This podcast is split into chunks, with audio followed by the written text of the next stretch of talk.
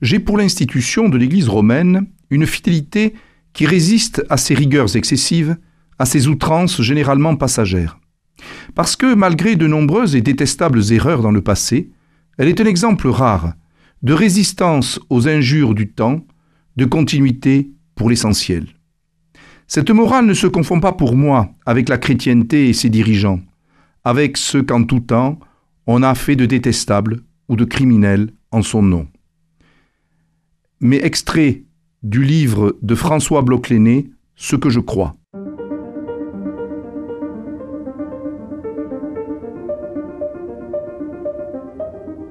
Les fenêtres de l'histoire avec Philippe Foreau. En ce temps de Noël, je voudrais, euh, au cours de notre chronique, vous parler d'un livre que j'ai lu avec grand plaisir et qui plus est, euh, j'ai eu l'occasion de rencontrer son auteur lors d'un débat à Colomiers. Le livre s'appelle Après la nuit, ces chrétiens qui ont reconstruit la France et l'Europe 1945-1954. L'auteur est Jérôme Cordelier, c'est le rédacteur en chef du service France à l'hebdomadaire Le Point, et il s'était déjà intéressé dans des ouvrages précédents à la résistance chrétienne pendant la Seconde Guerre mondiale et aux engagements de certains chrétiens dans la société de leur temps. Et ce livre m'a particulièrement intéressé parce qu'il brosse un portrait d'une chrétienté qui, au sortir de la guerre, va connaître finalement euh, un sursaut, euh, un renouveau indéniable euh, qui était en maturation dans les années 30 et que la période de la guerre, de l'occupation, de la résistance a permis de faire éclore. Je voudrais donc euh, essayer en quelques minutes de vous présenter quelques grandes figures et quelques thématiques que Jérôme Cordelier analyse dans son ouvrage. D'abord, ce qui paraît important, c'est que euh, les chrétiens dont il s'occupe, ce sont des chrétiens qui ont résisté ont résisté de diverses manières, de manière spirituelle, de manière active, de manière militaire. Euh, on pense par exemple à Philippe de Haute-Cloque, euh, devenu le général Leclerc, au nazisme et à l'Allemagne nazie. Qui plus est, nombre d'entre eux ont connu l'épreuve terrible de la déportation, de l'arrestation et de la déportation. C'est le cas par exemple de Geneviève Antonios de Gaulle que Jérôme Cordelier avait eu l'occasion de rencontrer à quelques reprises et dont il fait un portrait assez euh, touchant. De même, beaucoup moins connu euh, que Geneviève Antonios de Gaulle, le cas de Jacqueline Fleury mariée euh, qui avait fait face à la mort et à la souffrance au cours de ces années de déportation. Et donc c'est de ce milieu que de nombreux chrétiens ont émergé après la Seconde Guerre mondiale pour reconstruire la France et plus généralement l'Europe. Parmi ces chrétiens, il y a donc euh, d'abord des personnes qui vont s'engager dans les affaires publiques. Ce sont souvent des démocrates chrétiens que vous retrouvez en Italie avec Alcide de Gasperi, en Allemagne avec Konrad Adenauer ou, bien sûr, en France au sein du MRP au sein de ce mouvement républicain populaire qui a regroupé euh, les forces euh, du catholicisme démocratique au sortir de, la guerre. On connaît Georges Bidault, euh, on connaît également Robert Schuman, qui a voué véritablement sa vie à la fois à la spiritualité, espèce de politique moine puisqu'il est resté toute sa vie euh, dans une attitude euh, d'abord de célibataire, et puis également de méditation. Il se retirait régulièrement dans quelques monastères pour réfléchir à son engagement et à sa foi. Et vous le savez, Robert Schuman a joué un rôle fondamental sous la quatrième République, en particulier lorsqu'il fut ministre des Affaires étrangères. Il est un des pères de l'Europe avec Adenauer et, des Gasperi du côté catholique. Mais il y aurait également euh, d'autres personnalités comme Maurice Schumann, comme Francisque Gay, comme Louis Terrenoir, comme Pierre Flimelin, qui euh, ont finalement euh, œuvré pour cette reconstruction politique et démocratique du pays et de l'Europe. Il y a ensuite euh, d'autres catholiques qui euh, ressortent effectivement de cette euh, analyse. D'abord, il y a ceux qui ont véritablement choisi une résistance active. Parmi ceux que j'ai cités, Bidot, par exemple, de Menton, Tedjen, que l'on retrouvera au MRP, s'était engagé effectivement contre l'occupant et surtout contre les idées nazies qu'ils estimaient tellement contraires à la réalité et la vérité chrétienne.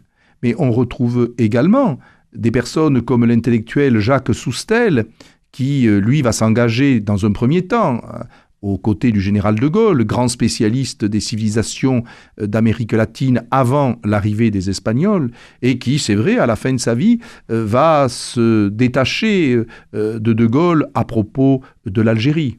Mais il y a également Henri Bordeaux de Fontenay, qui est le premier directeur de l'ENA et qui, c'est vrai, est moins connu euh, que euh, Jacques Soustel, ou François bloch Paul de Louvrier, des grands serviteurs de l'État, Paul de Louvrier qui sera envoyé par De Gaulle au moment euh, de l'indépendance algérienne pour eh bien, essayer de veiller aux intérêts de la France au moment de cette indépendance.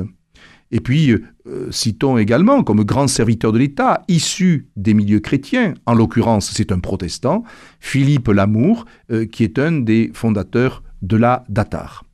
Ce que souligne l'auteur, et euh, que les historiens savent effectivement, c'est que ce sont des catholiques qui se sont affirmés aussi vis à -vis de l'épiscopat car l'épiscopat français euh, se voit reprocher, euh, au sortir de la guerre, d'avoir été pour l'essentiel dans une timidité, non seulement vis-à-vis euh, du régime de Vichy, mais même vis-à-vis de certaines législations, en particulier antisémites, qui auraient dû éveiller beaucoup plus de conscience. Alors certes, dans notre région, monseigneur Saliège, monseigneur Théas, monseigneur Moussaron avaient euh, fait connaître leurs désappointements et leurs désaccords, mais sur l'ensemble de l'épiscopat, eh bien, ils ont été des voix relativement peu nombreuses. Or, ces résistants catholiques euh, veulent effectivement euh, rénover aussi la perception du catholicisme en essayant de faire comprendre à l'épiscopat qu'il s'était finalement lourdement trompé sur certains points pendant l'occupation.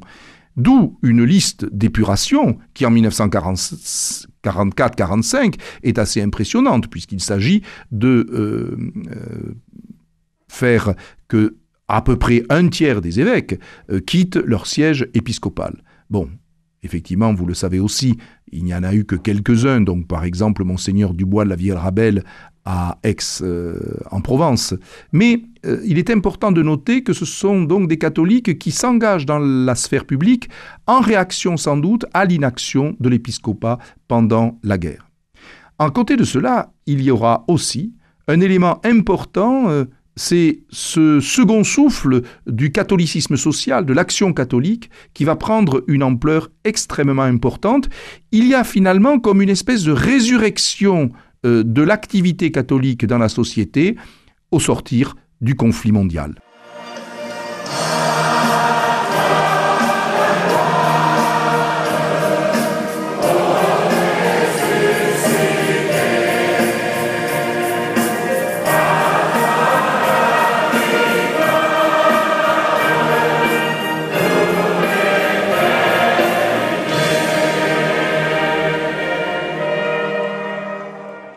Effectivement de très nombreuses euh, associations qui ont encore pignon sur rue et dont beaucoup de catholiques sont des bénévoles, eh bien, euh, euh, se développent dans les années 40 et 50.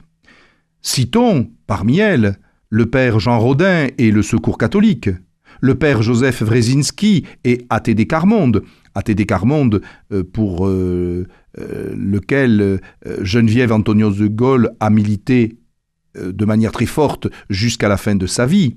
Il y aura également euh, l'appel de l'abbé Pierre en 1954 qui va donner euh, naissance à Emmaüs.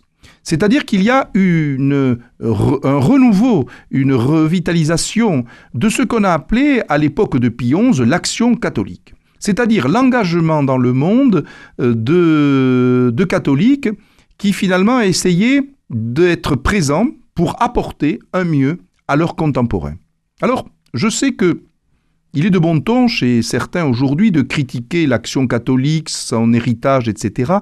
Mais euh, sur le moment, ce fut un renouveau indéniable. Et qui plus est, je crois tout de même que ces associations, cette action catholique de l'entre-deux-guerres et de l'immédiate Seconde Guerre mondiale, ont participé à un nouveau visage du catholicisme dans les années 1950.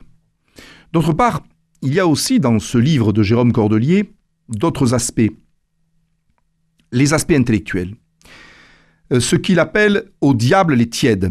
Et là, effectivement, il fait le, portrait de quelques grands euh, intellectuels chrétiens de l'après-guerre, comme André Mandouze, le spécialiste de Saint-Augustin, qui militera pour l'indépendance algérienne.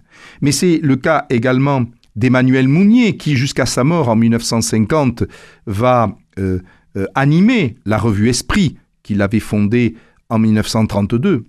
Mais également le philosophe Paul Ricoeur, qui euh, est un des grands esprits, lui de confession protestante, et qui a été un des euh, animateurs des grands débats philosophiques, politiques, spirituels jusqu'à sa mort. Et enfin, euh, ne pas oublier aussi que le journal Le Monde a connu un grand catholique à sa tête avec Hubert Beuve-Méry.